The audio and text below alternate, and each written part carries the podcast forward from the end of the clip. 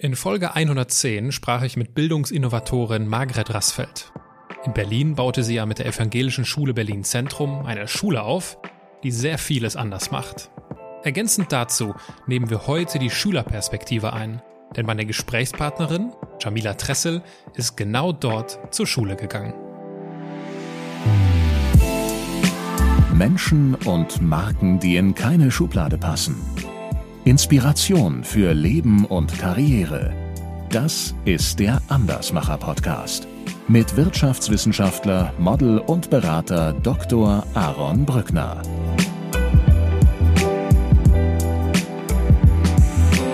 Bei meinem ersten Tutorgespräch, das weiß ich noch ziemlich genau, hat mich meine Tutorin gefragt, na Jamila, wie geht's dir denn? Ich war erstmal richtig irritiert von dieser Frage, weil ich glaube, noch nie mich ein Lehrer das so richtig ernst gemeint gefragt hat dass meine Noten mich nicht ausmachen. Also das haben meine Tutoren immer wieder, das war bei mir immer wieder Thema, dieses Your grades do not define you.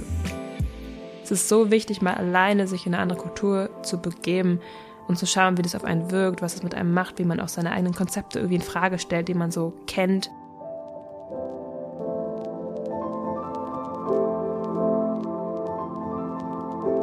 Zunächst einmal hoffe ich, dass du gesund bist und es dir trotz der außergewöhnlichen Corona-Umstände gut geht. Was ich mittlerweile von der Corona-Panik halte und was die Grippestatistik, ein Milliardär und unser Bundestrainer damit zu tun haben, dazu habe ich auf LinkedIn einen Artikel geschrieben. Den findest du aber auch auf meiner Webseite. So, und wir machen jetzt einen kleinen Zeitsprung, denn kurz vor Weihnachten habe ich mich mit Jamila in Berlin getroffen. Mit 21 Jahren ist sie mein zweitjüngster Podcast-Gast und vor kurzem hat sie ihre eigene Firma gegründet, die ich auch in den Shownotes verlinke. Ihr Team bietet Workshops und Fortbildungen für Schulen an, um das Schulfach Herausforderungen einzuführen. Was es mit diesen Herausforderungen so auf sich hat, das wirst du gleich erfahren. Des Weiteren sprechen wir darüber, warum sie ein Problem mit Schulnoten hat, was sie von Pferden fürs Leben lernen durfte und wie es kommt, dass sie mit 14 Jahren ein Buch geschrieben hat.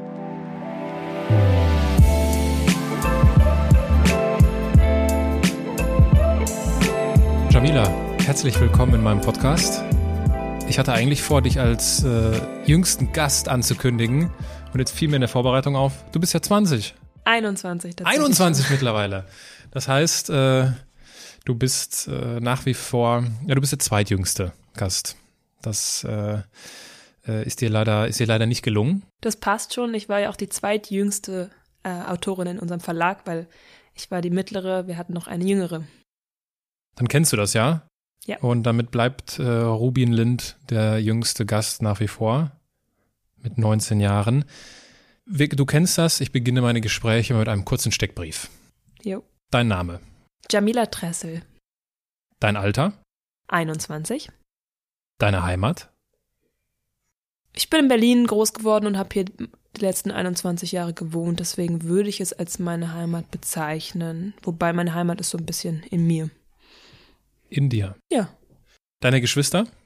Ich habe zwei wunderbare jüngere Brüder. Der eine zweieinhalb Jahre jünger, also jetzt 18, und der andere zehn Jahre jünger, ist gerade zehn.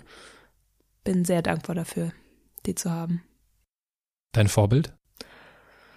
Oh, ähm, ich würde sagen, meine Vorbilder sind Menschen, die ein, so tacky es vielleicht klingen mag, ein, ein glückliches und erfülltes Leben führen und auch dazu beitragen oder anderen dazu verhelfen, auch so ein Leben zu führen.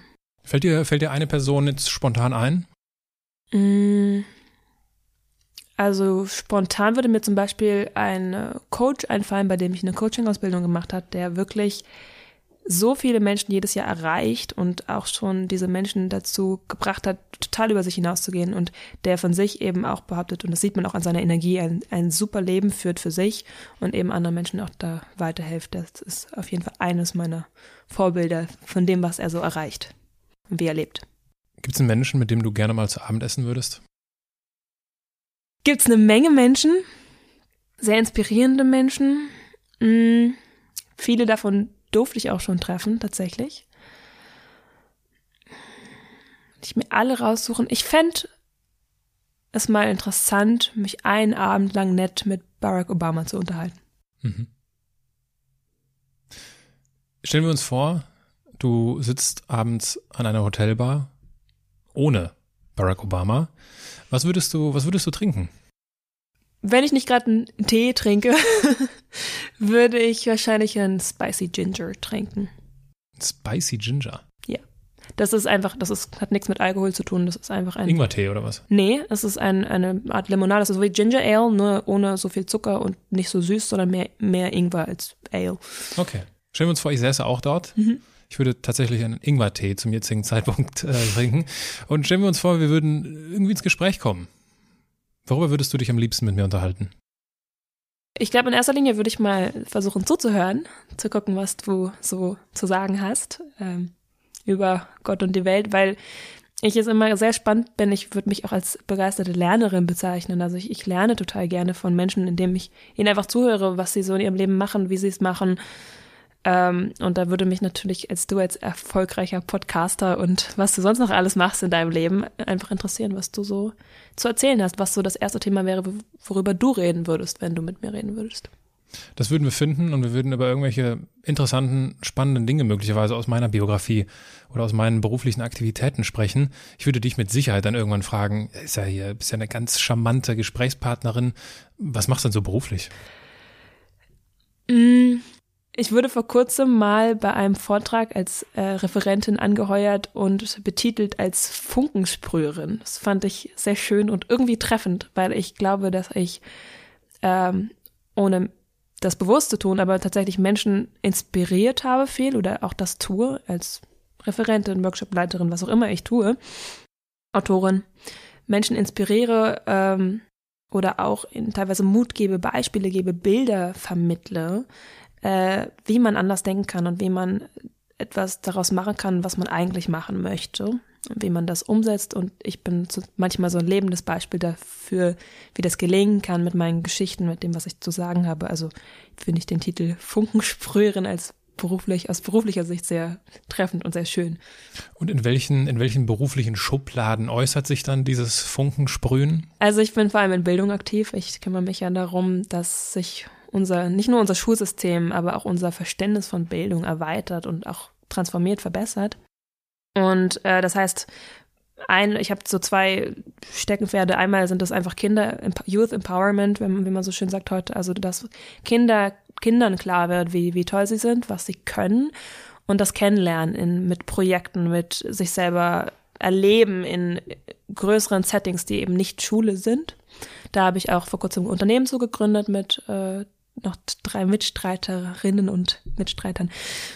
Und das ist das eine. Und dann natürlich Lehrer. Das Lehrer und alle, jeder ist irgendwo Lehrer, weil jeder hat irgendwie mit, mit Bildung und Ausbildung und mit jedem, was er sagt und mit sich mit anderen Leuten unterhält, lernen Menschen von einem.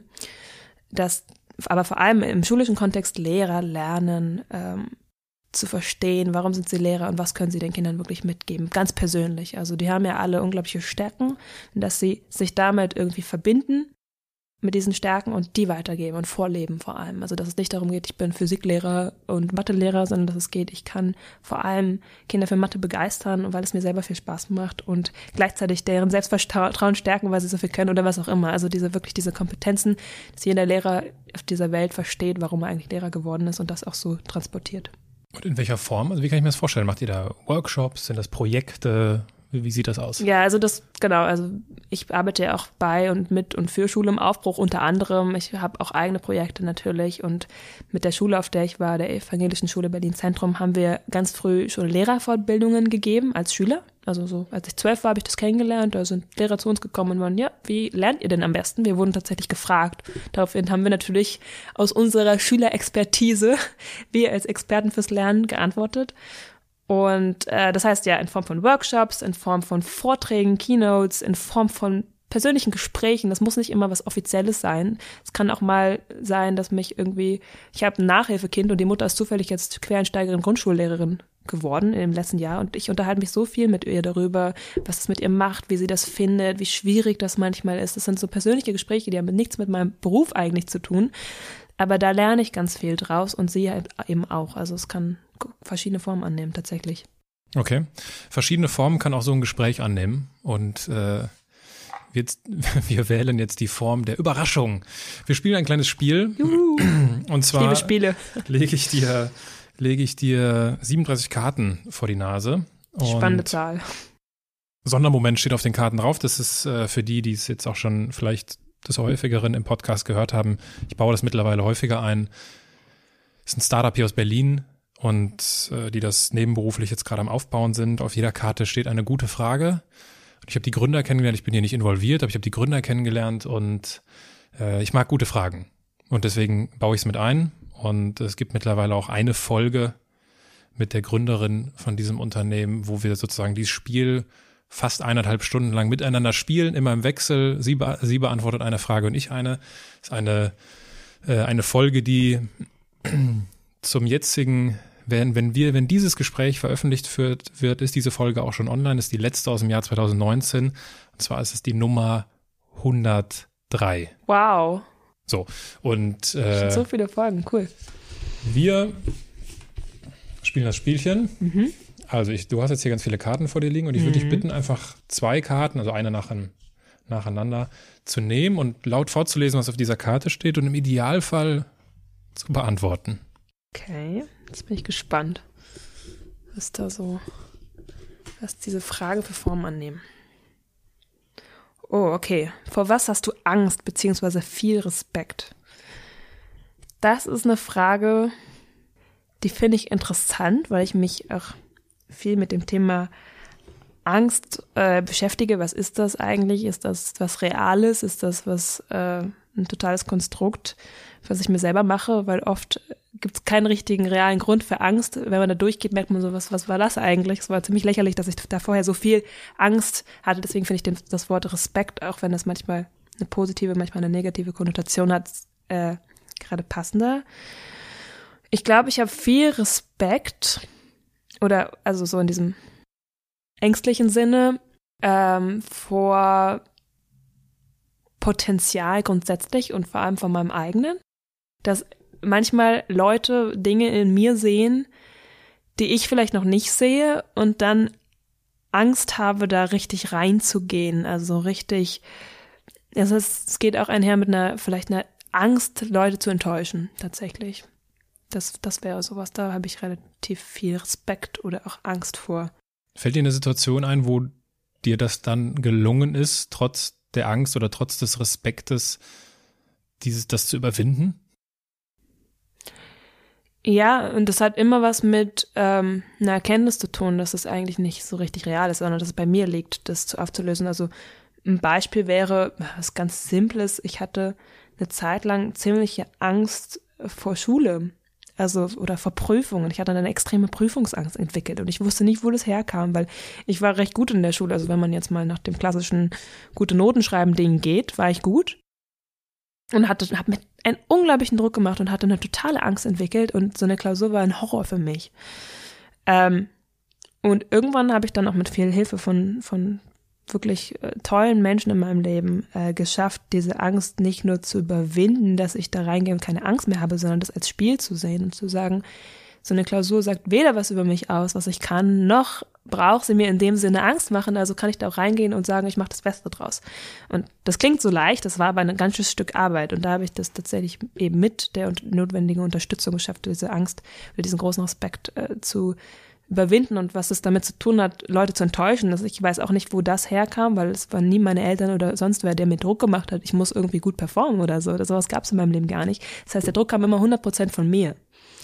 Und äh, das hat es umso absurder gemacht, von außen für Leute mich zu verstehen und zu verstehen, warum ich überhaupt Angst davor habe, weil ich ja von außen eigentlich keinen Druck hatte. Und trotzdem war natürlich im Hinterkopf, ja, ich möchte aber niemanden enttäuschen. Die erwarten alle von mir, dass ich gut bin, was nicht stimmte. Das war meine Idee. Mhm. Okay. Ja.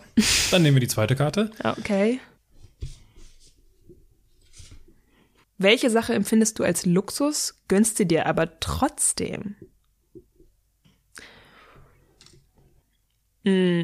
Ich empfinde mein ganzes Leben als in gewissermaßen als Luxus. Ähm, weil ich weiß, dass es nicht selbstverständlich ist, dass man allein hier irgendwie in Deutschland lebt. Ich habe ja, bin ja halb Ghanaerin, sprich, ich kenne natürlich auch die Umstände, die es in Ghana gibt mit meiner Familie. Und das ist nicht mal das Land, das am ärmsten dran ist auf dieser mhm. Welt.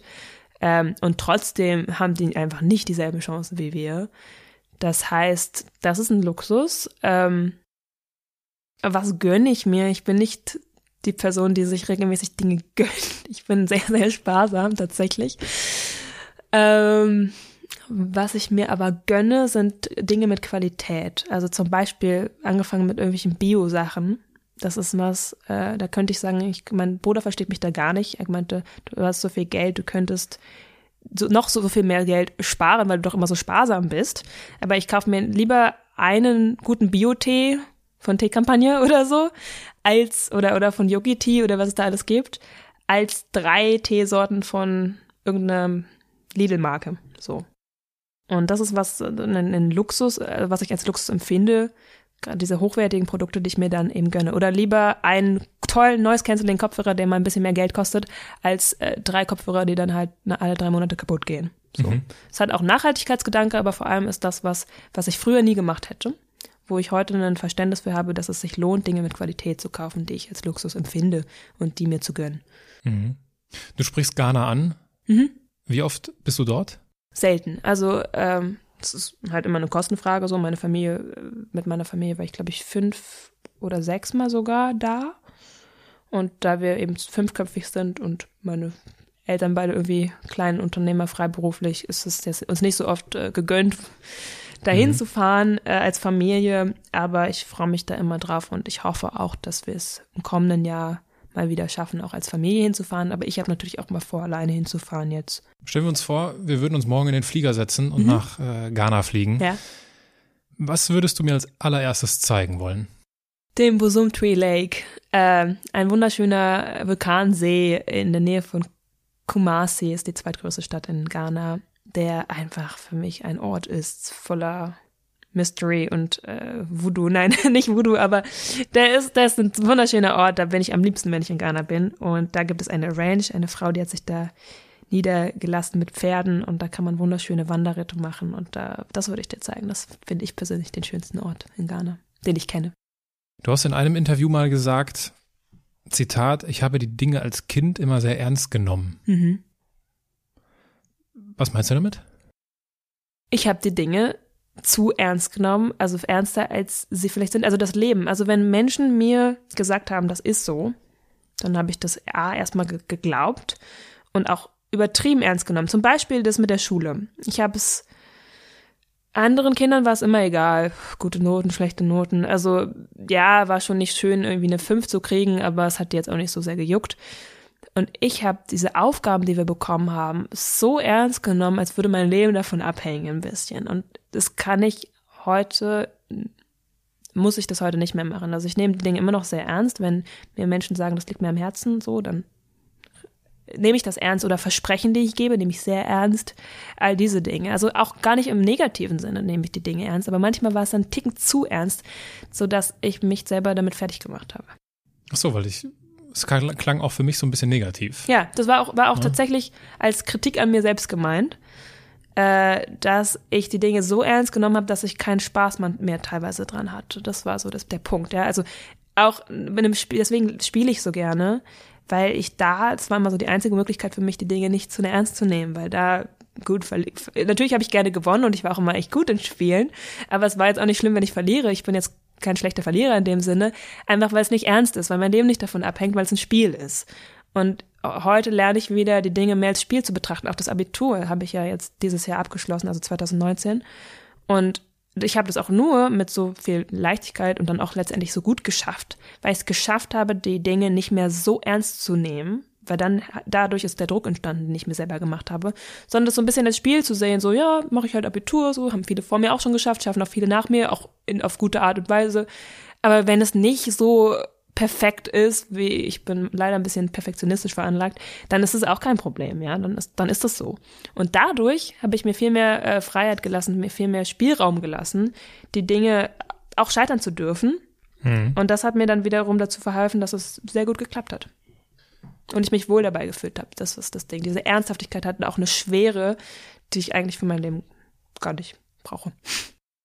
Jetzt könnten die sehr aufmerksamen Zuhörer sich denken, ja, die ist doch 21. Warum hat die denn mit 21 jetzt Abitur gemacht? Man macht doch heutzutage mit 17 Abitur. Hätte ich auch gemacht, wenn ich in meiner Schnellläuferklasse geblieben wäre. Ich war mal ein Jahr lang in einem Gymnasium, da haben die so Schnellläuferklasse, sprich G7 gehabt. Ich weiß nicht, wer, wer sich das ausgedacht hat. Das ging, geht halt noch schneller, noch effizienter, noch besser für den Markt. Nee, keine Ahnung, das ist jetzt eine böse Unterstellung, aber war für mich nix, weil ich jemand bin, ich lasse mir gerne Zeit, ich gehe gerne tief in die Dinge rein. Wie gesagt, bisschen perfektionistisch heißt natürlich auch, dass ich mir sehr viel Zeit nehme für die Dinge. Also ich möchte die dann auch gut machen, richtig machen. Das ist ein Anspruch, den habe ich an mich selbst was ich auch nicht schlimm finde per se. Manchmal hindert es mich daran, Dinge schnell zu machen eben. Und da hat mich dieses Schnellläufer-Ding total überfordert, weil ich, äh, wenn ich eine Aufgabe gekriegt habe, die eben sehr ernst mache, sehr gut machen wollte, aber die Zeit nicht gereicht hat. Und da war das Schnellläufer-Prinzip, das noch einmal ein Jahr überspringt, zu sagen, genau das Gegenteil von dem, was zu mir als Person passt. Und da sind halt auch ganz viele Ängste und, und, und Aversionen gegen Schule und gegen das System für mich entstanden damals, da war ich zehn Jahre alt. Von daher habe ich mir dann, habe ich dann, bin, habe ich das Ganze ins Gegenteil gekehrt und äh, bin an eine Schule gegangen, die 13 Jahre Schule hatte. Ähm, sowieso haben wir das ja in Berlin, ist ja nicht in anderen allen Bundesländern erlaubt, aber wir haben die Möglichkeit, 12 oder 13 Jahre zu machen und habe dann zusätzlich noch mal ein Jahr Auszeit genommen, als es mir mhm. wirklich wieder schlecht ging, als ich wieder alles in Frage gestellt habe, ob Abitur denn jetzt das ist oder ob mich das nicht zu sehr unter Druck setzt. Und es hat mich sehr krank gemacht eine Zeit lang. Ähm, das heißt, äh, da habe ich mir dann tatsächlich ein Jahr Pause nehmen müssen, aber es war das Beste, was ich hätte machen können, so dass ich dann zurück ins Abitur, also in die letzten zwei Jahre eingestiegen bin und eine der ältesten war, was ich als sehr angenehm empfunden habe, weil ich das Gefühl hatte, dadurch, ey, wenn die das alle können und die sind teilweise zwei, drei Jahre jünger, teilweise sogar als ich, dann schaffe ich das auch. Äh, mhm. Und das war dann auch so. Also das heißt, mit 20 habe ich dann Abitur gemacht und bin jetzt vor kurzem 21 geworden. War aber auch nichts, sorry, war auch nichts äh, Spezielles bei uns an der Schule. Also wir haben, ich war nicht die Älteste, mit Abstand okay. nicht. Ich war im guten Mittelfeld. Und das war die, das ist die evangelische Schule Berlin Mitte. Genau, Berlin Zentrum heißt die. Berlin Mitte ist die Grundschule. Ah, da gibt es einen Unterschied. Ich verstanden. Ja, da gibt es zwei Schulen. Ich war ein bisschen verwirrt. Es sind okay. zwei Schulen. Eine Grundschule von der ersten bis sechsten Klasse in Berlin, ja. Ah. Die heißt Evangelische Schule Berlin Mitte. Da war ich nicht drauf. Ich war auf einer ganz normalen Grundschule, beziehungsweise zwischendurch auf dem Gymnasium. Und dann gibt es die Oberschule, Evangelische Schule Berlin Zentrum. Die geht von der siebten bis zur dreizehnten Klasse, beziehungsweise alternativ siebte bis zehnte Klasse, wenn man mit der mittleren Schulabschluss abgeht und eine Ausbildung machen möchte. So, und bei dieser Schule hast du dich ja quasi beworben. Mhm. Und es gibt bei dieser evangelischen Schule Berlin Zentrum ein Auswahlverfahren. Ist ja. das richtig? Ja. Und in diesem Auswahlverfahren hast du ein Gespräch mit Margret Rassfeld gehabt. Ja. Auch richtig. da kann ich mich bis heute dran erinnern, an dieses Gespräch. Nimm uns doch mal mit in diese Situation. Also, wie alt warst du da? Was ich das dann? war Siebte? da, glaube ich, gerade zwölf geworden. Zwölf? Zwölf? Mhm. Du bist mit zwölf Jahren dort, hast ein Auswahlgespräch für die, für die weiterführende Schule. Wie war das? Wie lief das? Ach, das war super entspannt. Das war total lustig, weil ähm, ich hatte mir die Evangelische Schule Berlin Zentrum äh, beim Tag der offenen Tür im November angeguckt. Da war ich dann wahrscheinlich noch so elf und habe mich dann für diese Schule beworben. Meine Mutter behauptet, dass ich gesagt habe, das glaube ich ihr natürlich auch, wenn ich auf diese Schule komme, dann äh, gibt es für mich keine andere Schule mehr, weil sie mich schon am Tag der offenen Tür sehr beeindruckt hat. Ja, die Kinder haben alles gemacht, die haben mir erzählt, wie das alles funktioniert, wie man auf dieser Schule lernt, weil es ja eine relativ besondere Schule ist, die nicht nach dem herkömmlichen, herkömmlichen klassischen Sinne lernt und arbeitet und funktioniert. Und es hat mich beeindruckt. Ich habe mich da sehr für interessiert. Und dann habe ich mich da beworben, erstmal schriftlich, mit warum möchte ich auf die Schule und so weiter. Das ist ja ein ganzes Verfahren. Und meine Eltern mussten auch nochmal was schreiben, warum sie denken, dass ich da gut aufgehoben bin. Und dann wurde ich, es wurden ja nicht alle zum Gespräch eingeladen. Das heißt, ich mhm. wurde zum Gespräch eingeladen, habe ich mich schon drauf gefreut. Habe mir auch mit anderen Schulen äh, angeguckt, andere Gespräche geführt und da war es immer so die Situation, ne, die Schulleiter haben sich eine Viertelstunde Zeit genommen und haben mit, mein, mit meiner Mutter, die ist mal mit mir mitgegangen, geredet und ich saß halt nebenbei, habe vielleicht mal die eine oder andere Frage bekommen. Bei Margret war es so, erstmal, das ganze Ambiente war ein anderes. Sie hat ein Büro gehabt, voller Farbe, voller Lila und Grün und keine Ahnung. Und die kam dann so reingeschneit und war so, ja, Jamila. Und hat einfach eine Stunde sich Zeit genommen, mit mir zu reden. Meine Mutter saß daneben, mit der hat sie gar nicht großartig geredet, sondern mit mir. Das war schon mal der erste Unterschied. Und dann war das auch so entspannt. Sie hat mich dann gefragt, und was machst du gerne und warum, was, was, warum, wie kommst du hier auf die Schule? Also, woher kennst du die? Und dann habe ich so ein bisschen erzählt und, und wie findest du das und wie, wie, wie macht ihr? Und dann habe ich halt von meinen Erfahrungen von dem Gymnasium erzählt, dass ich gerade durch hatte und wie schlimm das für mich war und dass ich glaube, dass die ESBZ, so heißt die Schule abgekürzt, äh, so das Richtige ist für mich, äh, die Art und Weise, wie die da lernen und so. Und ich habe mich einfach eine Stunde lang mit ihr unterhalten und sie hat mir dann noch erzählt, was sie so alles macht als Direktorin und ähm, hat dann gleich gesagt, ja super, Jamila, wenn ich hätte dich direkt aufnehmen müssen mit einem mit einem Mikro, weil du hast unsere Schule schon perfekt beschrieben, obwohl du noch gar nicht hier bist. und ich war so, naja, cool, freut mich, dass ich es irgendwie verstanden habe. Ich freue mich umso mehr, wenn ich auch noch hier lernen kann. So, also so habe ich das Wort wörtlich nicht gesagt, aber natürlich ähm, hatte ich ein gutes Gefühl nach diesem Gespräch ähm, und da hat sie mich auch direkt eingeladen, ja, und dann gibt's auch in, in zwei Wochen schon eine Veranstaltung, kannst du schon mal kommen. Also es hatte nichts mit der Schule zu tun, es war irgendwie was mit, wir verändern das Bildungssystem und so weiter. Da, da passt du super rein, da hast du bestimmt was zu sagen. Das heißt, die hat mich schon mit auf Veranstaltung genommen, da war ich noch nicht mal auf der Schule. Mhm. Und äh, ich hatte ein sehr gutes Gefühl nach diesem Gespräch. Und dann habe ich irgendwann den Bescheid bekommen, dass ich auch genommen wurde von einer von sehr wenigen Kindern. Da habe ich mich natürlich sehr gefreut, weil ich da wirklich Lust drauf hatte auf diese Schule. Und deswegen, ich habe eine richtige Party gefeiert, als ich diesen, diese Bestätigung hatte, ich darf, ich darf da hingehen. Ja, das ist mir in sehr guter Erinnerung geblieben. Und seitdem, ach genau, und damals haben Margaret und ich auch schon beschlossen, wir werden mal zusammen eine Schule gründen. So, die Idee kam gleich auf, habe ich damals schon gesagt. Eigentlich Gespräch. hätte ich auch Lust, ja, ich hatte, ich hatte mit zwölf Jahren auch die Idee, irgendwie hätte ich auch Lust, eine Schule zu gründen, weil ich finde, ich weiß nicht mehr, warum ich das ges gesagt habe. Ähm, aber die, die Idee hatte ich damals irgendwie schon mal und Margaret meinte, ja wunderbar, Jamila toll und dann gründen wir eine, zusammen eine Schule irgendwann. Und wir sind ja immer noch gut. Äh, wir verstehen uns nach wie vor sehr gut seit dem ersten Tag, wo wir uns kennengelernt haben eigentlich. Das finde ich faszinierend. Ich habe äh, für mich äh, noch nicht festgelegt, welche Folge jetzt zuerst kommt. Ob mhm. jetzt zuerst das Gespräch äh, mit Margret Rassfeld kommt oder erst deins. Von daher werde ich dann je nach, äh, je nach Reihenfolge im Intro natürlich kurz erklären, wer diese Person ist. Ne? Ja. Margret Rassfeld, von der du gerade sprichst, mit der ich halt im, in unserem Anschluss jetzt äh, gleich das Gespräch führe. Du sprichst von dieser, von dieser Schule, die ja scheinbar vieles anders macht. Und lass uns da ausführlicher darüber sprechen. Wenn ich euch richtig verstanden habe, und wir haben uns ja bei dem Entrepreneurship Summit von Günter Faltin kennengelernt, und wir saßen in einem Workshop, und wenn ich dort aufmerksam zugehört habe, dann äh, gibt es genau drei Musterbrüche in dieser Schule. Und der erste Musterbruch ist ein Paradigmenwechsel, das heißt, es geht weg vom Stoff hin zum Menschen. Hm. Also man verabschiedet sich von diesem heiligen Gral der 45-minütigen Wissensvermittlung hm. mit punktueller Gruppenarbeit. Äh, der zweite Musterbruch ist, es gibt keine Selektion. Äh, das heißt, alle Kinder von hochbegabt bis Down-Syndrom sind herzlich willkommen, aber es gibt schon das Auswahlverfahren, was jetzt du gleich nochmal kurz erklären musst, mhm. inwiefern mhm, das ja. kein Widerspruch ist. Ja. Äh, zumal das, glaube ich, auch eine Privatschule ist. Ja, eine genau. private Trägerschaft. Private, ja. Träger, ah, private Trägerschaft, okay. Ähm, da, da sprechen wir gleich kurz drüber. Mhm. Und der dritte Musterbruch, um das zu vervollständigen, ist, dass äh, die, ja, die Philosophie von Lernen im Leben. Ja, ja, also dass das Leben die besten Fragen stellt. Äh, lass uns vielleicht auf diesen zweiten, dieses keine Selektion, weil ja. ich meine, wenn es ein Auswahlverfahren gibt, gibt es eine Selektion. Ja, also ich ähm, es ist immer so, dass damals hat es eben Margaret noch persönlich gemacht als Schulleiterin, dass sie geschaut hat, wie schaffen wir eine größt, größt, äh, größtmögliche Heterogenität bei uns an der Schule. Und diese Selektion ist auch nur durch zustande gekommen im Auswahlverfahren, weil wir so viele Anmeldungen haben. Die Schule mhm. hat gestartet mit 16 Schülern, muss man sich vorstellen. Mittlerweile sind es bei weit über 600. Ähm, das heißt, die ist enorm gewachsen, aber irgendwann gibt es ein räumliches, einen räumlichen Deckel. Ähm, das heißt, sie müssen leider ähm, auswählen, wer, wer kommen kann und wer nicht. Am liebsten würden wir natürlich alle nehmen. Wir können die Schule allein von den Anmeldungszahlen verzehnfachen. Ja, und dadurch ist das entstanden, dass sie jetzt Auswahlverfahren äh, machen mussten. Und äh, so wie ich das verstanden habe, ich, ich habe da keinen Einblick rein, aber dann geht's halt darum, möglichst eine, größ, ähm, möglichst eine große Diversität herzustellen. Ja? Also Kinder zu haben, die genau wissen, warum sie auf die Schule kommen. Ich war, glaube ich, eins davon. Ich wusste ja genau, äh, worauf ich mich einlasse. Ich hatte da richtig Lust drauf und es hat für mich perfekt gepasst, dieses Modell. Die holen aber auch Kinder, die sagen, ja, ich kam bisher nirgendwo klar und würde auch nicht behaupten, dass ich ein motivierter Lerner bin. Wir hatten auch Schulverweigerer teilweise bei uns in der Schule.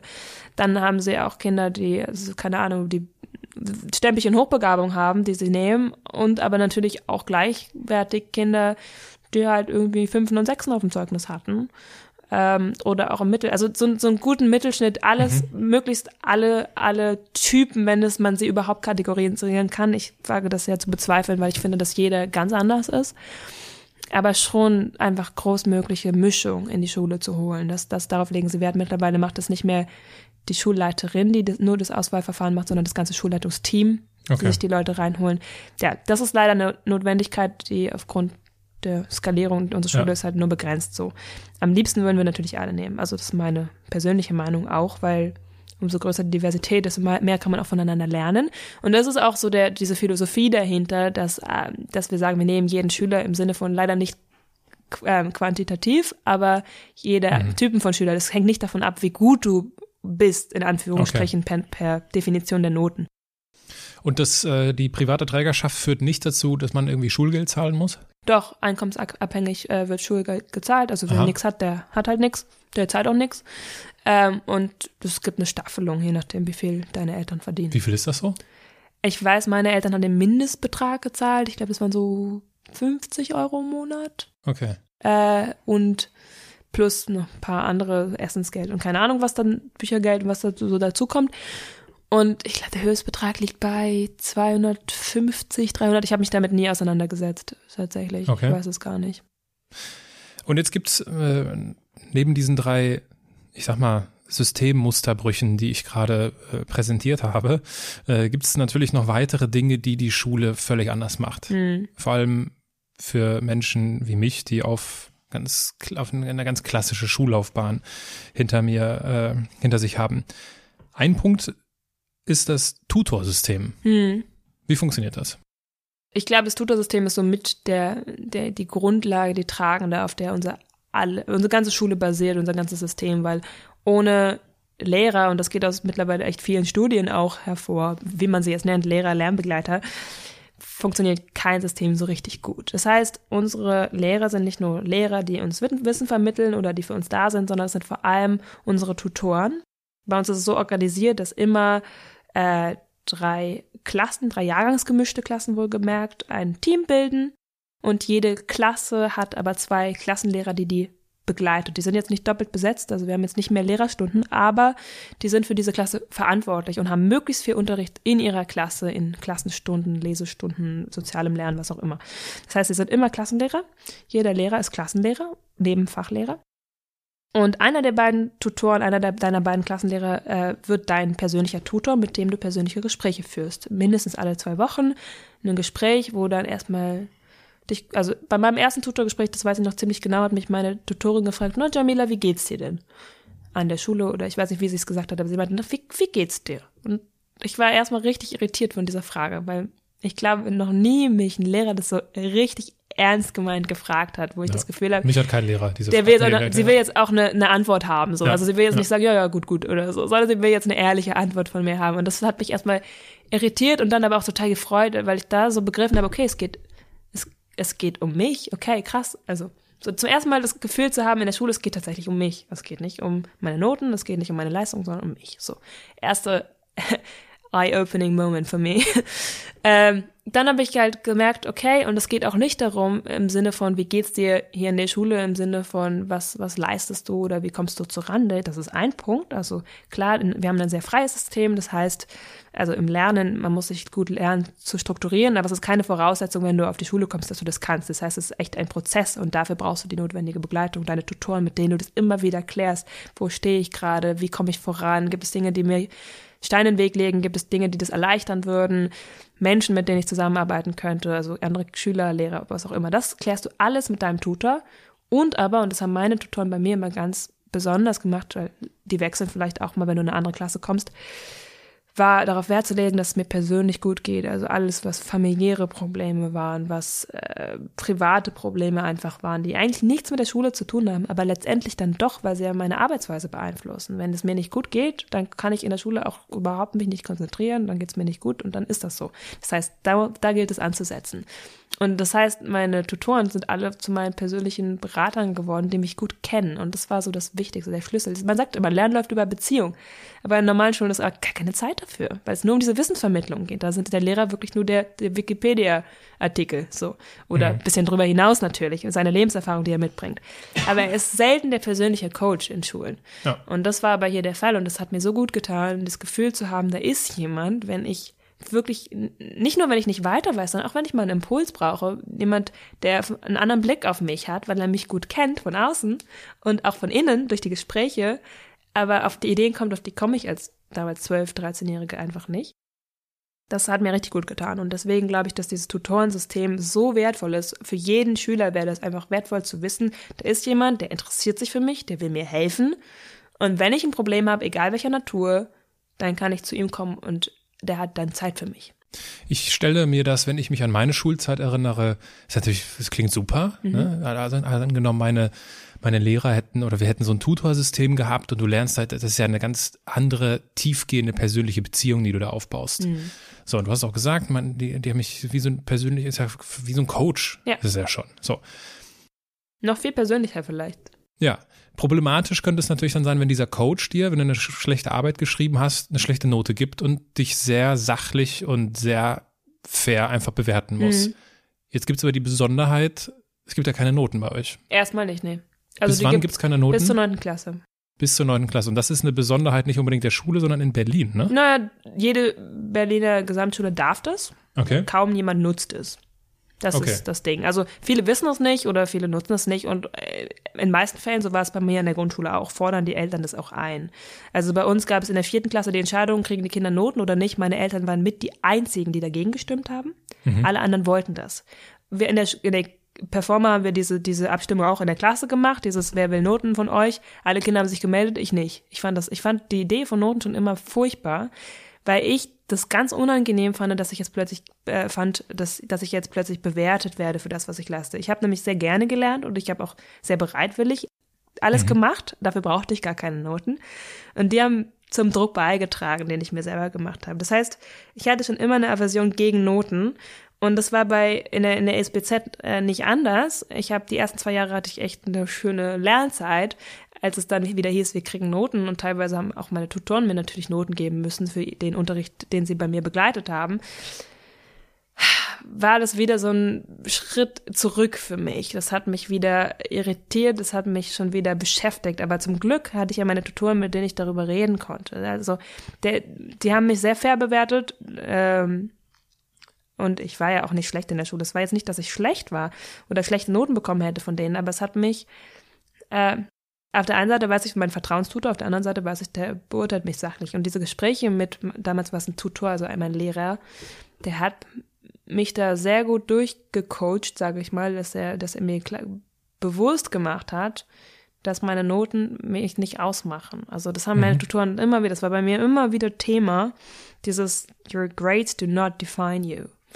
Ähm, und das war was, was bei mir, es war ein tiefsitzender Schmerz, sag ich mal, das mit den Noten bis zum Ende. Und das habe ich so in den letzten paar Jahren dann irgendwie aufgelöst nach und nach. Aber gerade bei mir war das ein großes Problem. Also ich merke das bei vielen Freunden und Kameraden von mir aus der Schule, die hatten das Problem überhaupt nicht. Die haben mit Noten nicht so eine schlechte Erfahrung gemacht, als dass sie gesagt haben, das ist mir jetzt so unglaublich wichtig. Aber jetzt wissen wir ja auch alle, dass man nicht immer fair bewertet wird. Manchmal ja, das ist man, sehr subjektiv. Manchmal hat man sich, genau, manchmal hat man einfach eine andere Note. Also das kennt jeder. Ne? Ja.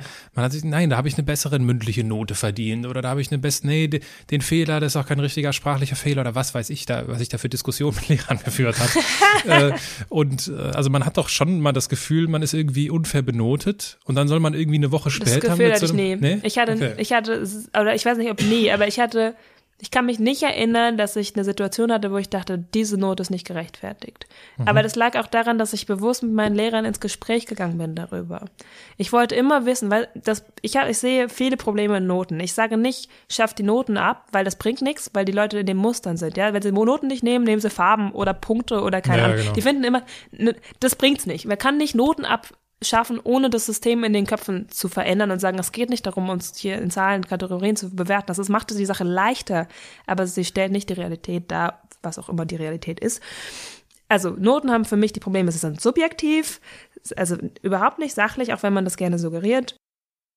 Unpersönlich und für mich kein äh, äh, hinreichendes Feedback. Das heißt, wenn ich eine Note gekriegt habe, bin ich immer geschwommen und das war total egal, was für eine Note das war. Selbst bei einer Eins hatte ich immer noch das Gefühl, aber man kann ja trotzdem noch was lernen. Ich bin ja trotzdem noch nicht gut genug. So, das ist aber ein persönliches Thema bei mir. Immer mhm. dieses, ich bin aber noch nicht gut genug und weil, weil gerade bei guten Noten hatte ich immer das Gefühl, eigentlich habe ich die gar nicht verdient. Eigentlich, weil mir das so leicht gefallen ist. Und ich fand Noten auch immer super unfair, weil, weißt eine Freundin von mir lernt richtig lange und hart und kriegt dann eine zwei und ich setze mich halt hin, lese mir das einmal durch und treffe genau den Nerv, den der Lehrer hören will und krieg meine Eins und ich habe es nicht verstanden, weil ich das unfair fand. Äh, ich habe mich zwar einerseits über meine gute Note gefreut, aber ich konnte mich auch nicht so richtig drüber freuen, weil ich das nicht gerechtfertigt sah.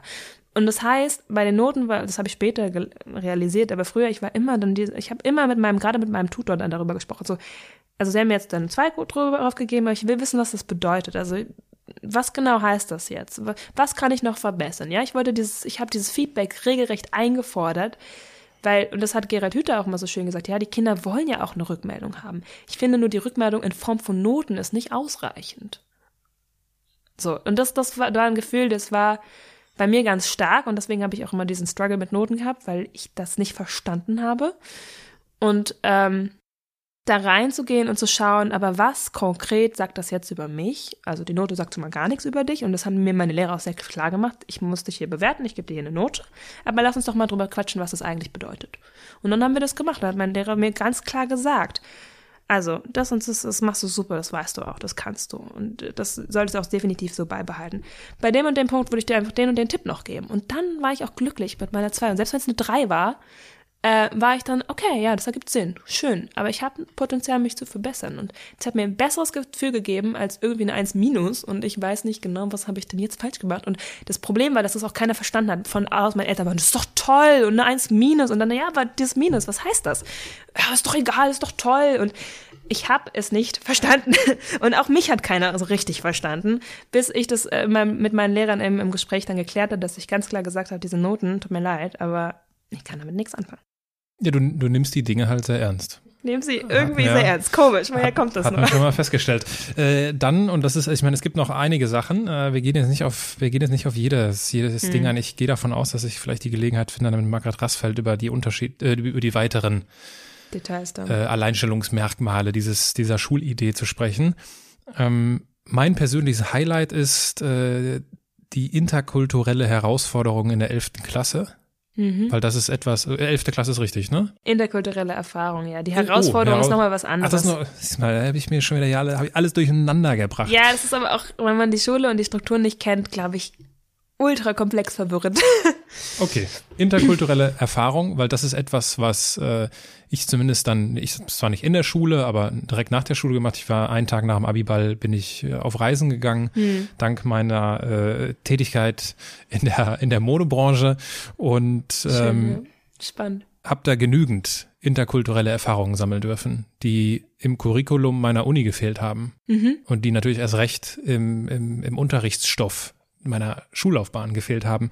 Was, was ist diese interkulturelle Erfahrung und äh, was hast du daraus gemacht? Hm, also man muss ja dazu sagen, der eine Musterbruch, den du ja angesprochen hast, das Lernen im Leben.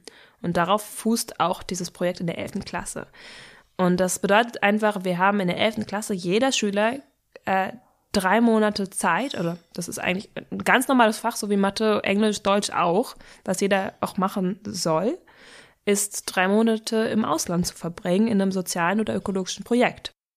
Und eben mit dem Hintergrund mal eine neue Kultur kennenlernen, sich mit Fremdem und Fremden anfreunden. Dieses Prinzip des anders heißt nicht besser oder schlechter. Es ist erstmal nur anders und fremd und das kennenzulernen. Und das ist auch ein Projekt, das wir in der Regel alleine machen. Das ist, wir haben noch viele andere Projekte, wo es Lernen um Leben und so weiter darum geht. Zum Beispiel eben das Herausforderungsprojekt, wo wir drei Wochen unterwegs sind, meistens in der Gruppe uns einer persönlichen Herausforderung stellen und die eben bewältigen. Beim, beim, und diese Herausforderung haben wir schon dreimal durchlebt, wenn wir zu diesem Auslandsprojekt ah, okay. kommen. Das heißt, das ist so ein bisschen die Vorbereitung auch okay. subtil darauf, wir waren alle schon mal weg, wir haben uns alle schon mal Reisen organisiert, wir können das. Also darauf fußt es auch. Ich glaube, es ist schwierig, ähm, gerade so Jugendliche, man ist ja da so 15 bis 17, ins kalte Wasser zu schmeißen und zu sagen, mach, mach mal ein Auslandsprojekt, dann sind die erstmal so, aber ich bin noch nie alleine verreist. So, das ist nicht so. Wir haben diese Erfahrungen ja schon gesammelt über die Zeit. Das heißt, auch ein anderes Selbstbewusstsein da reinzugehen. Und ich persönlich habe mir damals, es war eine Zeit, da ging es mir einfach sehr schlecht, ähm, habe ich dann gesagt, gut, was könnte ich denn machen, was könnte mir gut tun? Äh, alles, was nicht Schule ist, tut mir sowieso gut. In dem Zeitpunkt, da war ich dann 17 gerade geworden und hatte dann gedacht, okay, ich würde gerne was mit ähm, Pferden machen. Ich bin auch ein großer Tierliebhaber, auch eine große Pferdenärrin. Also bin ich, habe ich mir ein Land ausgesucht, äh, habe mir so, hab mich auf so einer Seite angemeldet, so eine Work-and-Travel-Seite, wo man dann schön ähm, Projekte finden kann äh, die, zu allen Themen. Und da habe ich einfach so Stichworte wie Pferde eingegeben und dann halt irgendwie irgendwelche Länder. Land war mir eigentlich egal. Und dann dachte ich, okay, wenn irgendwas mit mir passiert, weil es mir in der Zeit so schlecht ging, möchte ich schnell wieder nach Hause kommen können zur Not. Das heißt, ich dachte, dann schränk's mal auf Europa ein, habe dann ein tolles Projekt in Irland gefunden.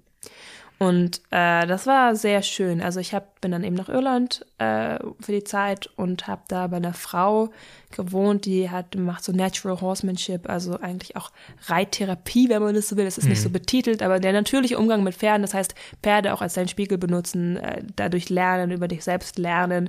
Und das war Wahnsinn. Also nach einem Tag mit diesen Pferden hat die Frau mir Dinge über mich selber erzählt, die wusste ich noch nicht. Also die, die sind mir dann klar geworden, als sie mir das gesagt hat, aber sie hat das über mich gesagt, indem sie einfach nur die Pferde beobachtet hat. Konnte willst du, sie mir willst du konkret werden, auch ja. wenn auf die Gefallen, dass es vielleicht zu persönlich sein könnte, Nö, was das, das wäre? Ist okay. persönlich ist gut. Ähm, zum Beispiel hat sie mir gesagt, und das hat mich irgendwie schockiert, weil ich mich so nie gesehen habe, sie meinte, du lässt dir nicht gerne Dinge sagen, oder? Ich war so, hä, was meint sie denn damit? Ich war 17, ich war so, natürlich lasse ich mir gerne Dinge sagen, hallo, ich bin, ich mache doch nur die Dinge, die mir andere Leute sagen, tagtäglich. Es geht mir schon ein bisschen auf die Nerven. So. Und dann ist mir aufgefallen, hm, sie hat recht. Ich war auf einer Schule, wo ich viel Freiheit hatte, weil ich diese Freiheit brauche und weil ich die, ja, ich, ich tue gerne Dinge aus mir heraus. Und ich tue ungerne Dinge, die mir aufoktroyiert werden. Ich tue sie dann, aber mit einer so großen Unlust, dass ich mich ganz schlecht dabei fühle. Und das ist mir früher nicht so bewusst gewesen, mir, mir nicht so bewusst gewesen. Ich habe es einfach gemacht. Und da habe ich erstmal darüber reflektiert. Also es war so eine Sache, die hat mich am meisten in Anführungsstrichen schockiert. Oder auch dieses, sie hat mich, mir gesagt, du, also es war Englisch und damals war ich noch nicht so gut in Englisch.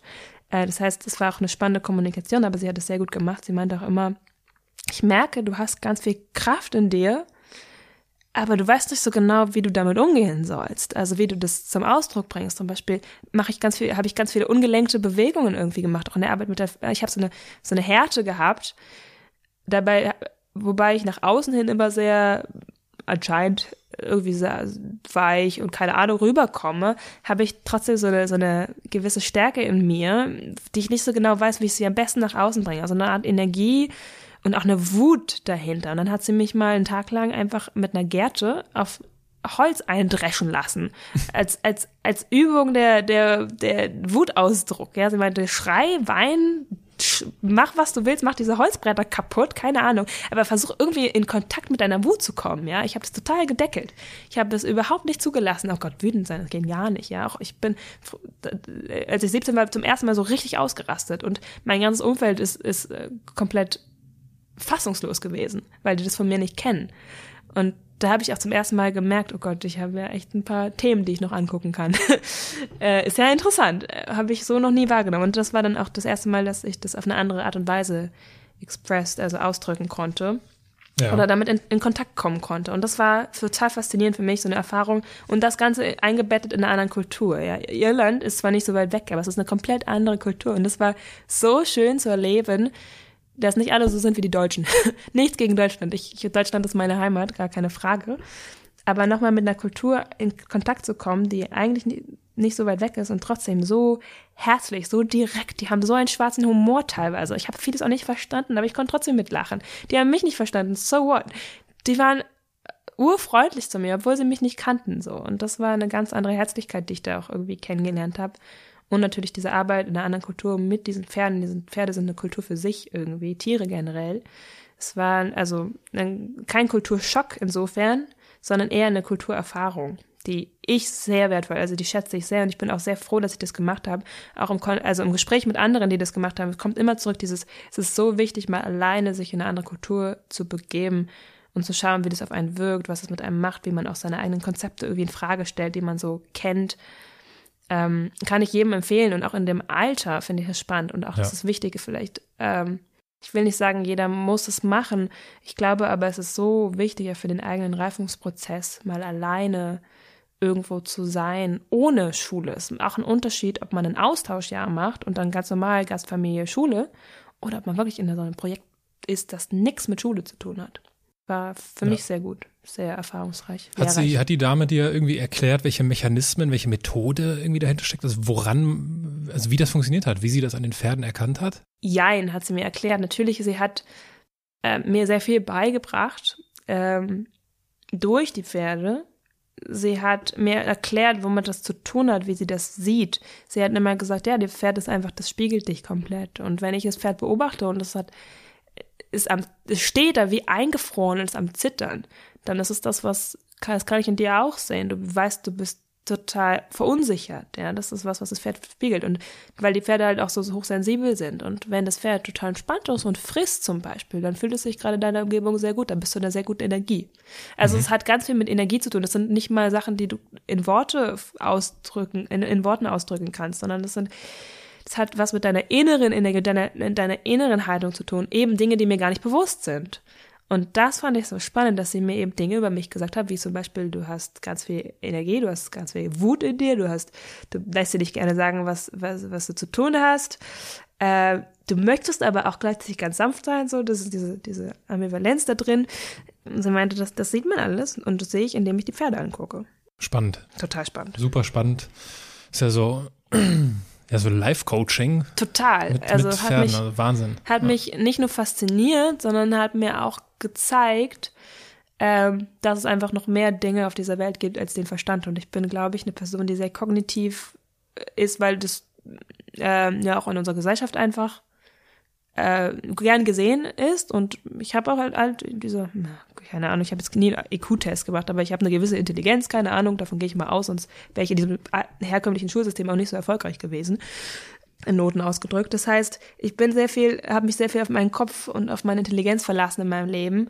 In manchen Dingen kommt man damit aber nicht weiter. Also es gibt ja auch dieses Bauchgefühl, die Intuition und es gibt so viele andere Dinge, deine ganze Ausstrahlung, und jetzt äh, langsam, auch seit dieser Irland-Erfahrung, aber auch immer mal wieder, komme ich damit in Kontakt und merke einfach, was das für einen Unterschied macht, wenn man mit noch anderen Dingen als nur seinem Kopf in Kontakt ist und daraus heraus auch Dinge entstehen lässt, macht, tut, äh, da auf sich zu vertrauen zum Beispiel, so ein Urvertrauen, das kannst du dir ja einreden auf der anderen Seite, aber es ist was anderes, wenn du es richtig fühlst. Mhm. Und das ist so dieser, dieser, diese, diese, diesen, diesen Ausgleich, finde ich, den ich versuche herzustellen, den ich auch an Kindern immer sehe. Deswegen liebe ich es auch mit Kindern und für Kinder zu arbeiten.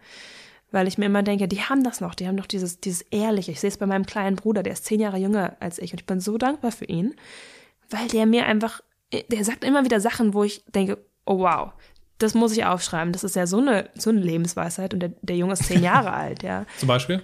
Äh, mh, Fällt dir was ein spontan? Ja, das hat er neulich, neulich hat er so was Tolles gesagt, wo ich dachte, ach nee, es ist, ich, ist mir jetzt, ich weiß nur noch, dass ich es richtig gut fand, aber ich, ich kann mich okay. jetzt in der Situation nicht dran erinnern, aber auch, auch teilweise erschreckende Dinge, so Dinge wie, ähm, da war ich richtig krank, also ich konnte mich kaum bewegen vor ein paar Wochen irgendwie.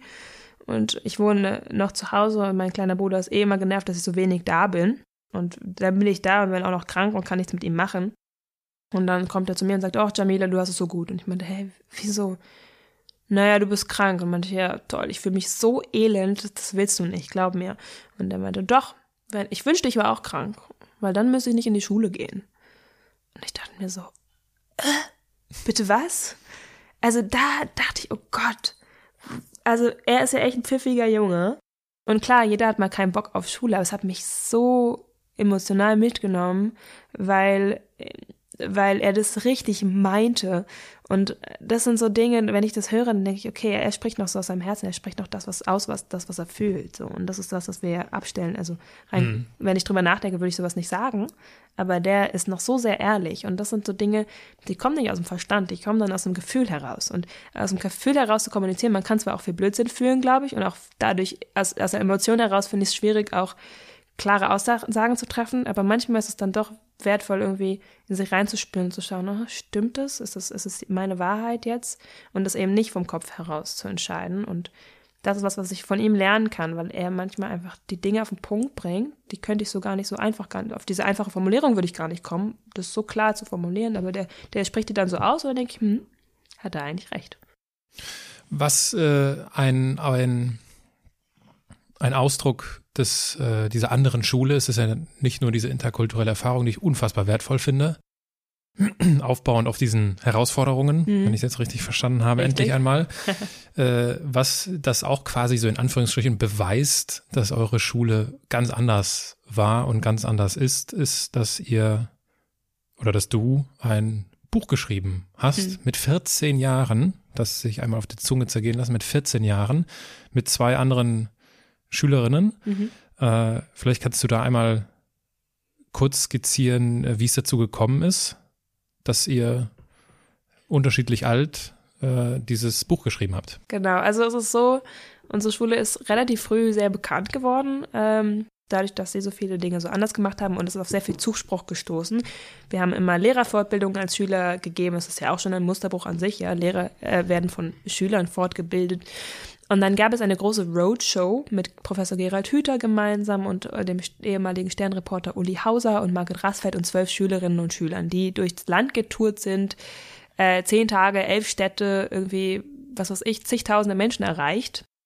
Und Uli Hauser, der Sternreporter, hat eben auch schon zahlreiche Bücher geschrieben und wurde von seinem Verlag irgendwie nochmal angesprochen, möchtest du nicht nochmal ein Buch schreiben? Und er war der Meinung, eigentlich müssen Schüler ein Buch schreiben. Ja, was, was laber ich denn hier als Erwachsener darüber, was Bildung kann, soll, tun muss? Lass doch mal bitte die Schüler zu Wort kommen. Der hat die Idee äh, an Margret Rassfeld herangetragen und sie hat es einfach mal angesagt bei uns an der, äh, wir haben so eine Vollversammlung äh, in der Schule, wo die ganze Schule zusammenkommt, wir bestimmte Themen besprechen, hat sie das einfach mal angesagt, ja, wenn jemand Lust hat, ein Buch zu schreiben, soll er sich bei mir melden. Und dann, ähm, mir hatte sie das auch schon mal erzählt bei einer anderen Veranstaltung und meiner besten Freundin Alma, mit der ich auch immer noch äh, befreundet bin, wir waren zusammen mit Margaret unterwegs und Margaret hat dann eben erwähnt, ja, es gibt da so ein Buchprojekt und wir waren beide super Feuer in Flammen und war so, oh, ein Buch und endlich können wir mal sagen, was wir so überdenken über Schule und wie wir Schule machen. So. Und dann hat sich noch ein Mädchen gemeldet, Lara Luna eben, die war einen Jahrgang über uns. Ähm, und so haben wir uns zu dritt zusammengefunden und gesagt, na gut, dann machen wir das jetzt. Uli Hauser, der Reporter, war unser Mentor gewissermaßen, der hat es mit uns aufgezogen, der hat es mit uns koordiniert alles. Und äh, wir drei haben dann tatkräftig daran geschrieben über eine ja, ein Zeitraum vielleicht von einem halben Jahr immer mal wieder so ganz intensiv in den Sommerferien. Wir haben vorher eine Projektzeit auch von unserer Schule. Unsere Schule hat uns natürlich auch dabei unterstützt, uns Zeit zu geben. Also wir haben Projekte an der Schule, wo wir jeden, jede, jede Woche haben wir fünf Stunden Zeit für Projekte. Eine dann dürfen wir ein Projekt lang, sozusagen über sechs Wochen, nur an dem Buch schreiben. Also wir haben wirklich Unterstützung viel bekommen, auch zeitlich. In den Sommerferien haben wir uns rangesetzt. In der Herausforderungszeit haben sich Alma und Lara vor allem nochmal richtig rangesetzt. Also es war wirklich ähm, ein, ein, richtiger Prozess, ähm, auch manchmal gar nicht so einfach. Aber das, da haben wir einfach mal alles aufgeschrieben, was wir über Schule denken. Also wie wir unsere eigene Schule empfinden, was unsere persönlichen Erfahrungen in Schule und in Bildung ist, was wir uns wünschen würden, was andere Kinder uns rückmelden. Wir haben einen PISA-Fragebogen entwickelt, wo dann nicht Mathe, Deutsch, Englisch abgefragt also wurde, sondern tatsächlich hat uns interessiert, wie sieht eure Traumschule aus? Was, äh, was weiß ich, äh, wie würdet ihr euer Schulessen bewerten? Oder wenn ihr mit drei Worten die Beziehung zwischen dir und deinem Lehrer oder deinen Lehrern beschreiben müsstest, welche Worte wären das? Diese Dinge. Und ähm, die haben wir halt großflächig verteilt, diesen Fragebogen, und haben teilweise sehr spannende und schöne und teilweise sehr erschreckende Sachen zurückbekommen. Äh, Zum Beispiel so dieses, beschreibe die Beziehung zwischen dir und deinen Lehrern in drei Worten. Ein Mädchen hat hingeschrieben, gescheitert. Und äh, das war natürlich heftig für Durchgefallen, uns. Durchgefallen, ist ja nur ein Wort. Ja. Yeah. Das wär, war für uns irgendwie heftig zu, zu, wir haben, da ist, also mir persönlich ist dann nochmal klar geworden, wie privilegiert wir sind, an unserer Schule so anders lernen zu können und andere Beziehungen auch führen zu dürfen mit unseren Lehrern, dass unsere Lehrer eben nicht diejenigen sind, die uns drangsalieren. Und das habe ich auch kennengelernt auf dem Gymnasium. Nicht, dass die mir was Böses wollten, aber die haben uns halt wirklich gepusht, gepusht, gepusht mit zehn Jahren. Das habe ich, also jede Stunde hat irgendjemand geheult bei uns in der Klasse. Mit zehn, muss man sich mal vorstellen. Einfach weil es so viel war. Und das war halt dann die ESPZ war ja ziemlich das Gegenteil. Da haben die Lehrer echt darauf geguckt, dass es uns gut geht. Und das heißt nicht, dass wir die besten Leistungen erbringen mussten, sondern dass es uns gut geht. Und ja, das haben wir alles in diesem Buch verarbeitet. Ähm, das und Buch heißt wie? Wie wir Schule machen, lernen, wie es uns gefällt. Wie wir Schule machen, lernen, wie es uns gefällt. Für die, die es interessiert. Genau, da haben wir alles verarbeitet, äh, was uns untergekommen ist in Bezug auf Schule. Wir haben auch mal Erwachsene zu Wort kommen lassen. Oha. Und dann haben wir immer, das haben wir immer betitelt als Achtung, jetzt spricht ein Erwachsener oder jetzt kommen die Erwachsenen zu Wort. Also das war immer so Achtung, Achtung, Ausrufezeichen. Nicht mehr, nicht mehr nur unsers, aber das war ein schönes, schönes Projekt, auch eine gute Erfahrung, dass uns zugehört wurde. Das war, glaube ich, das Wichtigste. Das einfach mal, wir waren ja repräsentativ für Kinder. Äh, es hätte auch jeder andere schreiben können. Also das war einfach ein Zufall, dass es jetzt wir drei geworden sind. Ich glaube, es hätte wirklich jedes Kind an unserer Schule dieses Buch schreiben können, weil ähm, es darum ging, dass Kinder mal zu Wort kommen und mal ein Bild gemacht wird aus Schülersicht, wie wir Schule machen, machen wollen, wie wir sie wahrnehmen. Was ist das häufigste Feedback, was du zu diesem Buch bekommst? Sehr positiv. Ähm, und das Witzige ist, es ist auch so gewissermaßen ein zeitloses Buch. Also bis heute kaufen und wollen die Menschen dieses Buch haben. Ähm, hätte ich auch nicht gedacht äh, damals. Ich wusste nicht, wie das ankommen wird.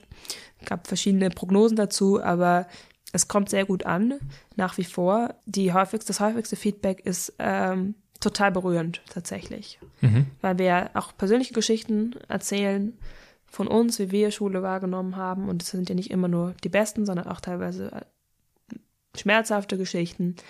Und wir haben vor allem E-Mails bekommen mit Leuten, die dann sagen, ja, und das ist so eine Inspiration, das zu lesen, weil mir ging es auch ganz dreckig auf meiner Schule und ich habe, keine Ahnung, Suizidgedanken gehabt und hast du nicht gesehen. Und jetzt zu lesen, dass ihr so eine tolle Schulzeit auch verbringen dürft nach, also wir haben ja viel über die SPZ auch geschrieben, wie, wie, es uns da geht, wie wir das erleben, was das mit uns macht. Und äh, da sagen die Leute, die sind so glücklich für uns, dass es sowas gibt heutzutage und dass es sowas immer mehr gibt und dass wir das nach außen tragen. Das ist ja auch der Punkt. Wir wollen ja nicht unsere kleine ESBZ-Bubble bleiben. Das ist, unsere Schule ist die beste und ihr seid alle nicht gut. Darum geht es überhaupt nicht. Es geht darum, vorzuleben, wie es anders gehen kann und dass es Beispiele gibt, ähm, wie Lernen anders funktioniert und dass wir das öffentlich äh, kundtun und den Menschen Mut machen darin, die Dinge auch mal von der anderen Seite zu sehen. Und vor allem, und das ist, glaube ich, so die Hauptmessage aus meiner Sicht, fragt die Kinder auch und bezieht sie mit ein, wenn es darum geht, Schule und Bildung zu gestalten. Mhm. Das ist total wichtig und da kommt, kommt man auch einfach nicht drum herum, wenn man sagt, wir wollen die Zukunft der Bildung mitdenken, müssen wir mit einbeziehen, was Kinder, und ich kann mich mittlerweile leider nicht mehr zu den Kindern zählen, aber was sie sagen, denken. Ähm, und das soll eine Synergie entstehen zwischen Menschen mit Erfahrung, die etwas älter sind schon, die eben aus Erfahrung sprechen und Kindern, die neuen Wind, frischen Wind reinbringen und ihre Erfahrung, die auch nicht zu unterschätzen ist. Mhm. Jetzt bist du, jetzt bist du ja viel mit, äh, mit Margaret Rasfeld unterwegs. Und ich finde das total spannend, dass äh, sie halt sagt, ja, also ich könnte euch jetzt, also sie hält ja viele Vorträge, ne? Und äh, dass sie sagt, ja, ich könnte mich jetzt hier auf die Bühne stellen und viele Sachen erzählen, wie das alles funktionieren sollte, aber warum machen das nicht eigentlich die Schüler selbst? Mhm. So, das finde ich ja schon mal einen mächtigen Gedanken und auch wieder ein Musterbruch. Äh, was ist denn da, und ihr seid viel unterwegs, mhm. gemeinsam. Und äh, was ja eine, ein absolutes äh, Privileg auch ist, ne, für dich.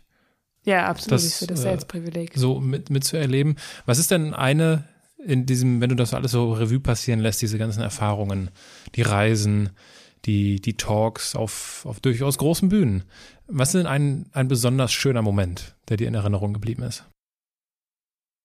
Mm, ein besonders schöner Moment ist, hatte gar nichts mehr mit einer Reise zu tun, aber ich war mal an einer äh, Erzieherschule im Saarland, hatte da einen Vortrag gehalten über, wie wir an der SBZ lernen und an einem deren pädagogischen Tage. Und dann habe ich ein halbes Jahr später eine E-Mail von dem bekommen, meinte, hey Jamila, seit du da warst, ist so viel bei uns passiert, du hast uns total inspiriert und wir setzen jetzt das und das und das um. Vor allem haben wir ähm, unsere erste Schulversammlung bald, die wir jetzt einführen, dank deines Impulses.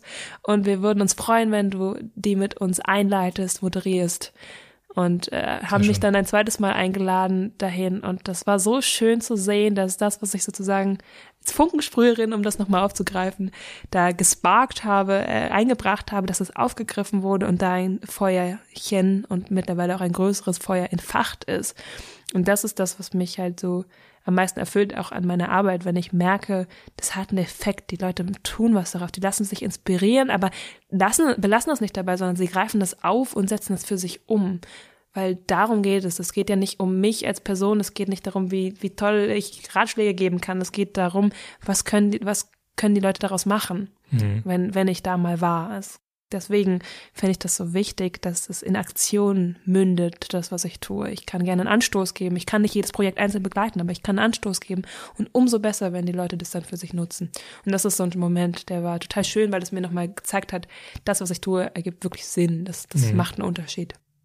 Ich stelle dich jetzt, und wir biegen so langsam auf die Zielgerade unseres Gespräches ein, ich stelle dich vor eine schwierige Wahl. Zwei Szenarien.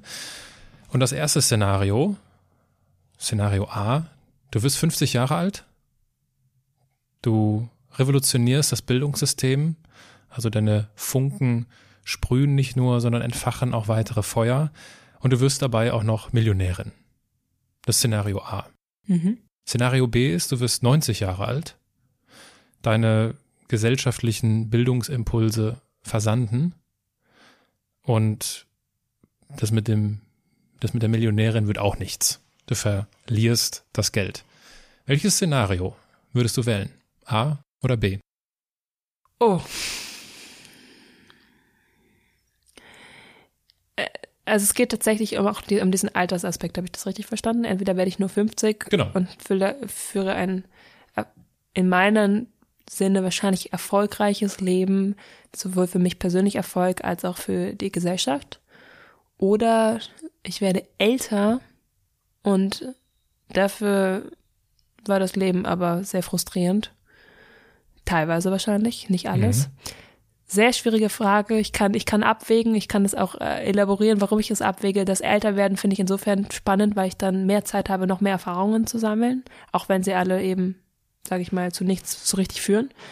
Aber ich glaube, ich würde Szenario A nehmen, weil ich es wichtiger finde, dass das, was ich tue, ein, oder es geht wie gesagt nicht um mich, aber dann in, in gewisser Weise schon das, was ich getan habe, wirklich einen nachhaltigen Effekt hat und die Leute was damit anfangen. Dafür kann ich auch ein bisschen früher sterben, meinetwegen, wenn es weitergeführt wird, dass sich etwas tut, dass die Menschen ein gutes Leben haben. Dazu möchte ich ja beitragen, äh, in welcher Form auch immer.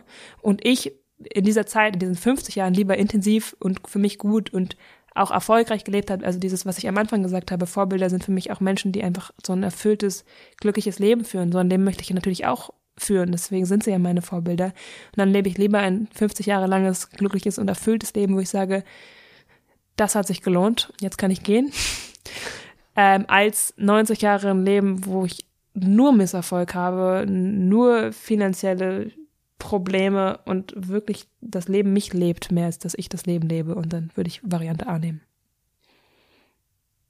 Ich wähle jetzt die Variante Halbsätze, die es äh, zum Ende eines jeden Gespräches gibt. Du kennst das Spiel, ich beginne einen Satz, du beendest ihn spontan. Mhm. Und wir schauen mal, wohin die Reise geht. Ganz in meinem Element bin ich, wenn? Ich in der Natur bin, ein bisschen mit Pferden. Oder beim Tanzen und Musik hören. Ich bin eine Andersmacherin, weil ich einen anderen Blick habe als die anderen vielen Milliarden Menschen auf dieser Welt. Insofern ist eigentlich jeder ein Andersmacher. Wenn ich beginne an mir zu zweifeln, dann ist das in Ordnung? Und dann darf ich auch wieder gucken, wo ich das Selbstvertrauen wieder herkriege, äh, diese Zweifel aufzulösen. Wenn ich jemandem den Andersmacher Award verleihen müsste, dann? Da wäre das wahrscheinlich schon Margret Rasfeld, weil sie, weil ich sie am besten kenne von allen Andersmachern, die ich kenne. Umso besser, dass sie entweder nach dieser Folge oder vor dieser Folge schon äh, in diesem Podcast erschienen ist. Äh, liebe Jamila, ich danke dir vielmals für dieses Gespräch. Gibt es etwas, das du unseren Zuhörern noch abschließend auf den Weg geben möchtest? Vergesst nicht, wie großartig ihr seid. Und zwar jeder Einzelne. Und das ist ähm, meine ganz persönliche Sicht auf die Dinge, dass jeder Mensch, egal in welchem Umstand, egal wo er herkommt, egal was er kann oder glaubt zu können oder auch nicht kann oder glaubt nicht zu können, was ganz Besonderes hat, was er dieser Welt beitragen kann für sich und für andere. Und das, da darf man sich auch immer wieder dran erinnern. Ein schönes Schlusswort. Ich danke dir für deine Zeit und dass du ein Teil dieses Andersmacher-Podcasts bist. Vielen lieben Dank. Danke dir.